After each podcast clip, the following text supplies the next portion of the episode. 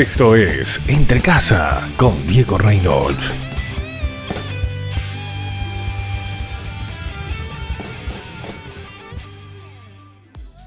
Hola amigos, ¿cómo están? Les saluda Diego Reynolds.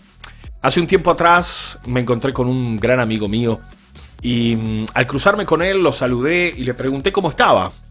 Y enseguida él cabizbajo me dijo, Diego, la estoy pasando mal estoy pasando por esto, esto, esto. Y me empezó a enumerar todos sus problemas. Y allí en ese instante empecé a sentir un peso sobre mis hombros.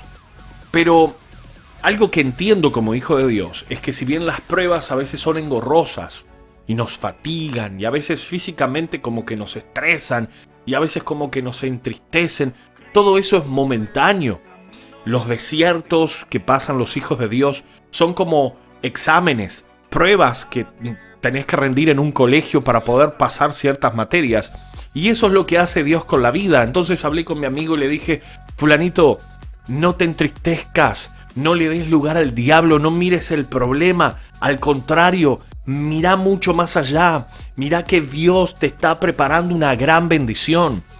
Y él como que no entendía lo que le estaba diciendo. Claro, su fe había menguado. Había bajado los brazos sus fuerzas ya no eran las mismas de siempre, porque se había concentrado en ver solamente el problema, cuando la palabra de Dios nos dice que debemos de renovar nuestra mente, que no debemos de pensar como piensa el mundo. El mundo ve problemas, el, el mundo ve caos, pero nunca ve la solución. El mundo ve el árbol y no ve el bosque.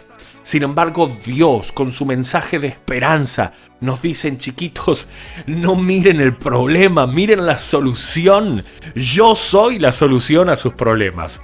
Eh, de hecho, eh, al uno renovar su mente y, y no pensar como piensa el resto de las personas, dice la palabra de Dios que vamos a comprobar que su voluntad es buena, agradable y perfecta. Y en otra parte la palabra de Dios dice que todo, absolutamente todo nos ayuda para bien conforme al propósito al cual somos llamados.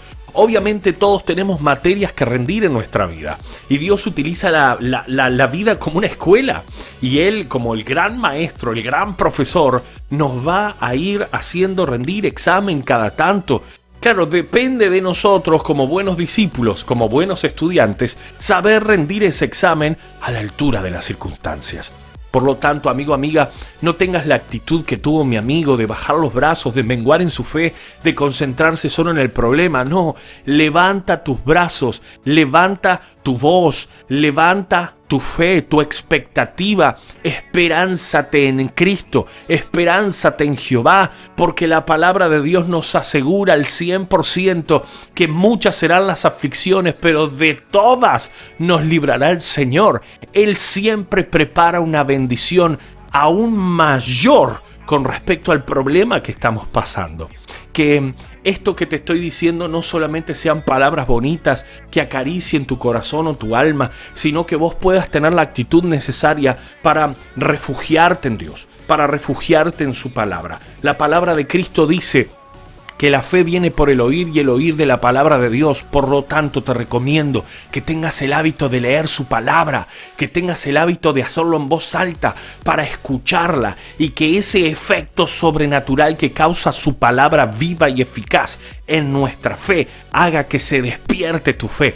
Cuando se despierta tu fe, las escamas de tus ojos caen, empezás a ver de otra forma porque tu visión fue renovada y ahí es donde empezás a comprobar la voluntad de Dios, buena, agradable y perfecta. No vas a ver más un futuro incierto, vas a ver un futuro preciso que está escondido en la voluntad de Dios.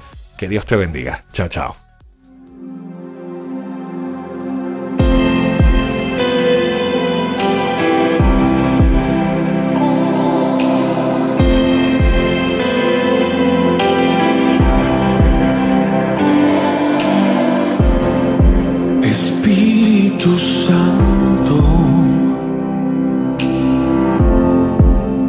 llena este lugar. Ven sobre tus hijos con amor y sanidad. Que tu gracia nos llene y traiga restauración. bendecemos tu nombre.